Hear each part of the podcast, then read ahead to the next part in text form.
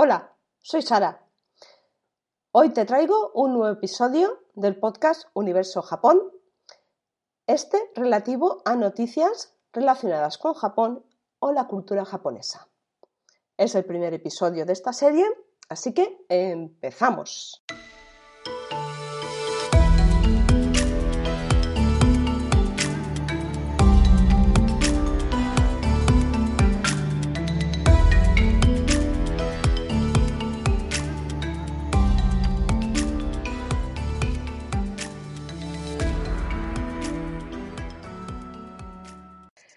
A ver, vamos a empezar por el principio. Esta noticia la quiero poner en primer lugar precisamente porque no es una noticia actual, es del 23 de marzo de este mismo año, de 2021, pero sí que la vi hace un tiempo y considero relevante que, la conozcas al menos. Es el estreno de un jardín japonés en el Parque de San Juan, en Telde, que está situado en Gran Canaria. Ya sé que para muchos y muchas, entre los cuales me incluyo, no sé, es muy, muy lejano, no tan lejano como Japón, también hay que tenerlo en cuenta, y por eso eh, es una noticia muy agradable el tener un jardín de semejantes características aquí en España. Bueno, este, este, jardín japonés está diseñado por el maestro de Bujikan, Pedro Fleitas. Y nada más y nada menos tiene 135 metros cuadrados dedicados a la cultura japonesa. No sé si conocéis un poquito los jardines japoneses, pero tienen una diferenciación bastante importante. Eh, muchos de ellos están dedicados, como es este, eh, a invitarte a la contemplación, a la serenidad, a la relajación. Y en ese sentido, el diseñador ha optado por, por, hacer la distribución de plantas y elementos decorativos para que cumplan con esta función. Además, este jardín pues bueno, se ha incluido en, la ruta 636 Nodashi. Y bueno, ¿qué es la ruta 636 Nodashi? Pues bueno, te lo cuento un poquito. Es la dirección de la residencia del doctor Hatsumi Sensei. No la ruta, Nodashi, en la ciudad de Noda, Japón. Es el lugar donde miles de personas de todos los continentes se han encontrado y han visitado durante décadas para encontrarse con el Maestro. Ha sido y es refugio, luz y hogar tanto para el Maestro Pedro, que ha realizado más de 110 viajes, nada menos, a este país para entrenar, como para, lo que, para visitar a, a Hatsumi Sensei, que le tiene especial cariño.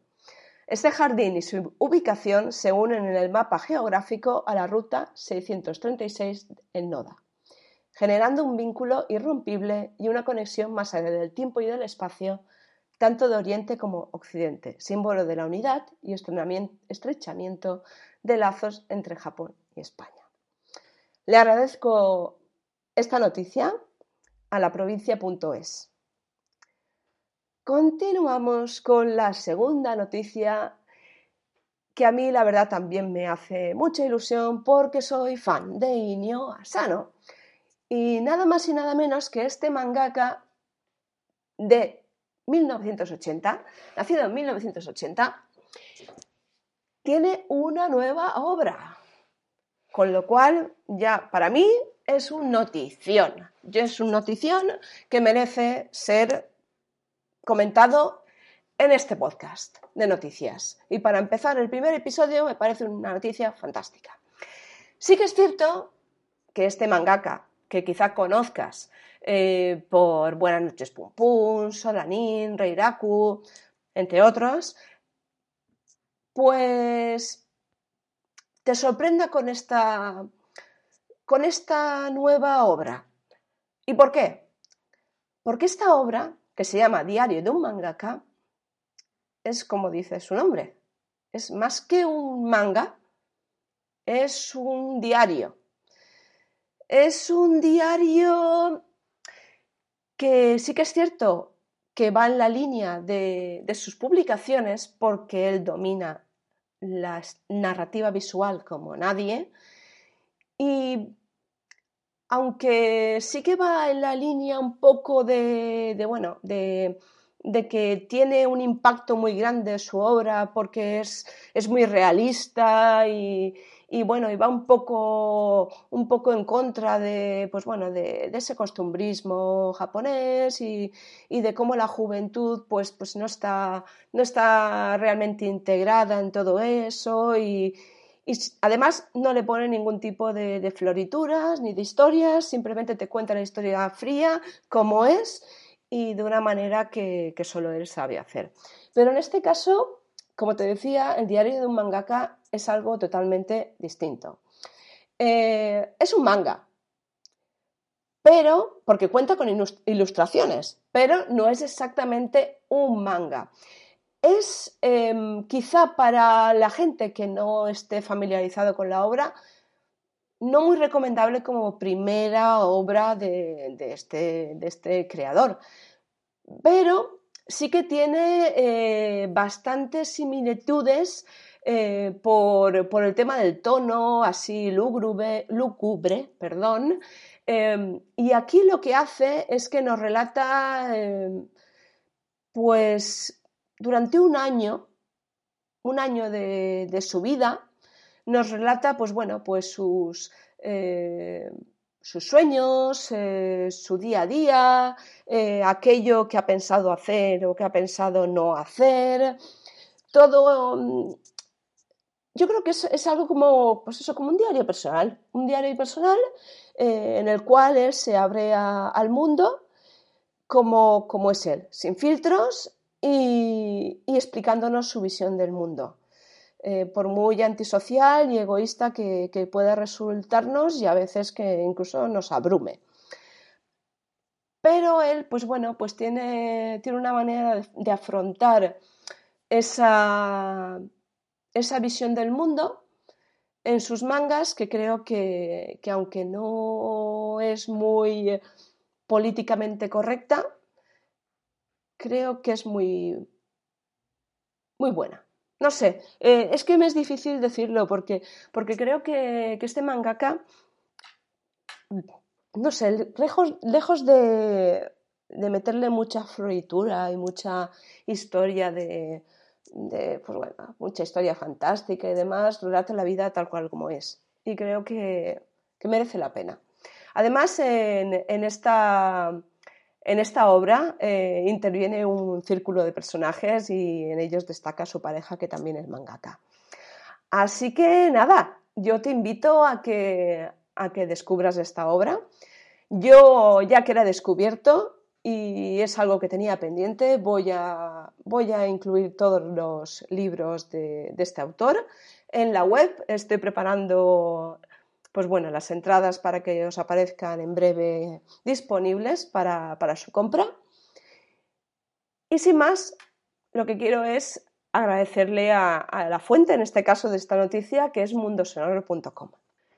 Bueno, y vamos a por la tercera noticia. La tercera noticia eh, va de, también de, de obras, obras escritas, y en este caso va de haikus, pero no haikus japoneses. En este caso va de una obra que se titula Origami. Es una publicación de la editorial Impronta y es el octavo poemario de un colverano que se llamaba Berto García. Berto García en esta obra nos reúne 118 haikus en asturiano. Él es un, firme defensor de la lengua asturiana que por desgracia, pues como pasa con otras lenguas minoritarias, está desapareciendo. Y creo que en, esta obra hace un trabajo magnífico. No sé si conoces eh, un poco cómo funcionan los haikus. Te voy a hacer una introducción muy rápida. Son como micro relatos en verso de, la, de su versión en narrativa. Eh, además, lo que, lo que hacen eh, en estos, en estos versos es una limitación muy importante. Estos versos deben ser tres versos formados por 17 sílabas, tal cual. Tres versos, 17 sílabas. Para mí es alucinante que una persona pueda hacer eso y ya, si reúne 118 haikus, yo me quito el sombrero y, vamos, le doy la enhorabuena. Lástima que yo no sepa asturiano y pues no lo voy a saber leer. Pero vamos, si tú lo, conoces, conoces este idioma, te lo recomiendo, porque tiene que ser una obra realmente fantástica. Sin más, comentarte que la fuente es elcomercio.es. Muchas gracias por la noticia, porque realmente merece la pena. Y ahora nos acercamos un poquito más a la zona donde vivo yo con esta noticia, porque yo, estando en Alicante, me pilla muy cerca, pero sí que es cierto que no podré asistir. Te hablo de una noticia que, es muy importante porque en la Filmoteca se presenta un ciclo de cuatro películas de cine japonés contemporáneo. Esto sucede, va a suceder en Valencia, en Valencia ciudad. Y empieza hoy mismo, día 20, a las 6 de la tarde. Ahora mismo queda poquito tiempo ya para que te prepares y dediques un poquito de tiempo a la primera película. Esta va del día 20 al 30 de abril y es gracias a una colaboración con la Fundación Japón. Bueno, te cuento, en el ciclo figuran cuatro directores de la nueva generación de cineastas japoneses que ha traído la atención del público y de la crítica no solo en Japón, sino también fuera de Japón. Estos cuatro largometrajes son de reciente producción y se estrenan en Valencia en sesión única. Así que atento, atenta a las fechas. El ciclo se inicia hoy martes a las 6 de la tarde, martes 20 de abril de 2021. Así que si es otro martes de 2022, pues no, lo siento, te lo has perdido. Pero siempre queda la opción de que la busques por internet. La proyección se va a realizar, como te he dicho, a las 6 de la tarde y la película se llama Angel Bird Can Sing. Es de 2018, de Sho Miyake. Está basada en la novela de Yasushi Sato. La película es una tragicomedia de capturas sin prisas de las idílicas digresiones y la melancolía de tres jóvenes acercándose con cierto retraso a la edad adulta. Te cuento un poquito más de la sinopsis. Sachiko trabaja en una librería de la ciudad portuaria de Hokkaido. Allí llamará su atención un compañero de trabajo que siempre llega tarde. Tras pasar la noche en el minúsculo apartamento del chico, Sachiko también conocerá a su compañero de piso, un joven desempleado. Yo no he visto la película, obviamente, pero supongo que ahí ya se lía parda. Así que vamos a por la segunda película. Se va a proyectar el jueves 22 de abril a la misma hora, a las 18 horas. Esta película se llama Sea of Revival. Es de 2019, dirigida por Kazuya Shiraishi. Tiene, tiene tela el nombre. Uno de los directores más populares del cine nipón actual, gracias al éxito de filmes policíacos de ritmo frenético y violento, como The Devil's Path de 2013 o The Blood of the Wolves de 2018. Perdona mi inglés, quizá me pase o me quede corta, pero bueno, lo que hay. Te cuento un poquito de qué va el tema. En Sea Revival, Kazuya Shiraishi indaga con su singular estilo en la desesperación de un pobre hombre sin rumbo. Ikuo ve pasar los días sin hacer nada, por lo que planea comenzar de cero junto a su novia Ayumi y su hija Minami en Ishinomaki, la ciudad natal de Ayumi. Ikuo recupera la paz y tranquilidad, pero una noche Ayumi es asesinada. Una serie de terribles acontecimientos llevan a Ikuo a ceder ante la angustia y la locura. Me puedo imaginar lo duro que puede ser eso. Así que me parece ya suficiente razón para asistir a la proyección de este filme. Vamos a por el tercero. Este es Another World, de 2019, escrita y dirigida por Junji Sakamoto. Se proyectará en la Filmoteca el miércoles 28 de abril a las 18 horas también. Se trata de una historia dramática sobre la esperanza, el esfuerzo y los límites desde la, perspectiva de tres hombres que están a punto de cumplir los 40. Ko se gana la vida como carbonero en el mismo horno de montaña del que se hizo cargo su padre. Apenas se preocupa por su esposa y su hijo, ya que vive para su trabajo, pero el reencuentro con su viejo amigo Eisuke le hará cambiar sus relaciones familiares. Quizá una temática más no tan mm, impactante como el anterior, pero la veo muy interesante porque estas películas suelen ser bastante profundas. Así que me parece una buena opción. Y finalizando con el ciclo, el 30 de abril, viernes, a las 18 horas también, se va a proyectar They Say Nothing Stays the Same, de 2019, escrita y dirigida por el popular actor Joe Odagiri, que debuta como director y guionista de largometrajes con este drama rural en el que reflexiona sobre el sentido de la compasión. Te cuento un poquito. Toichi es un viejo barquero que pasa los días en silencio en su barca. Vive en una cabaña en un valle en el que la construcción de un puente ha ido avanzando a consecuencia de la modernización. Un día aparece una niña huérfana que le hace replantearse la vida que ha llevado hasta entonces. En su ópera prima, Odagiri ha contado con el reputado director de fotografía Christopher Doyle, In the Mood of Love y la diseñadora de vestuario Emi Wada. Yo la verdad es que no conozco a este director de fotografía ni la referencia In the Mood of for Love, pero todo es descubrirlo, así que te invito a que tú lo descubras. Darle las gracias a la fuente de esta noticia, que es valenciaplaza.com. Y ahora vamos con, con la última noticia, que para mí es una fricada, pero me ha hecho gracia. Antes de nada, esto no está pagado por nadie. Patrocinadores que me escuchen quizá no es el mejor día para escucharme porque es el primero que hago en sección de noticias y no tengo experiencia en noticiarios, ni mucho menos, y he hecho más errores que, pues no lo sé, que quién, que yo misma, vamos. Pero si alguien quiere promocionar, pues estoy abierta a, a cualquier tipo de sugerencia. Bueno, te cuento. Lidl lanza un respaldo masajeador con la técnica japonesa de shiatsu. Yo ya me quito el sombrero. Si esto funciona, eh, a, la mierda los fisioterapeutas. Em, no sé, perdón por la expresión, pero, pero no sé, habría que probarlo. Te cuento un poquito sobre la técnica del shiatsu por si no la conoces. Es una técnica de origen japonés que el objetivo es armonizar el cuerpo, la mente, las emociones con la meta de mejorar la salud y la vitalidad de quien lo recibe.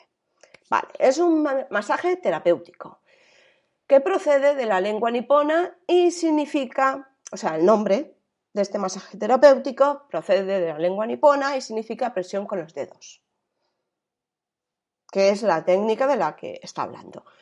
Yo, de ahí a que eso se pueda llevar a un respaldo masajeador?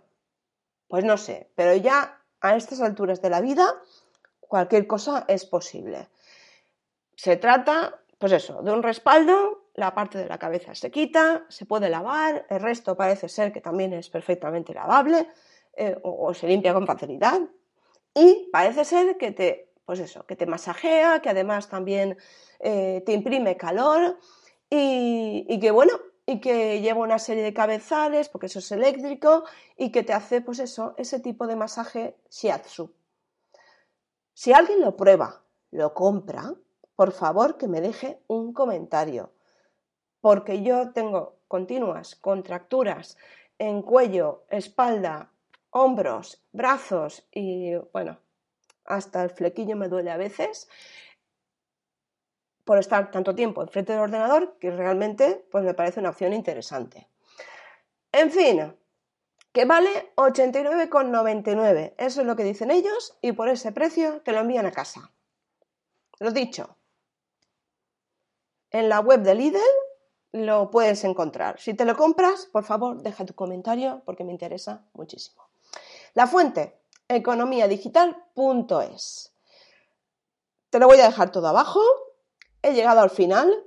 19 minutitos, vamos ya por casi los 20, no está mal. Eh, para ser el primer noticiario, perdona mis equivocaciones, mi vocalización patética a veces y bueno, simplemente darte las gracias por estar ahí, por escucharme. Te invito a que me sigas, te suscribas, me dejes comentarios, sugerencias, visites la web tienda blog de universojabón.com y reitero, mi agradecimiento porque estés ahí, porque sin ti esto no sería posible. ¡Mátane!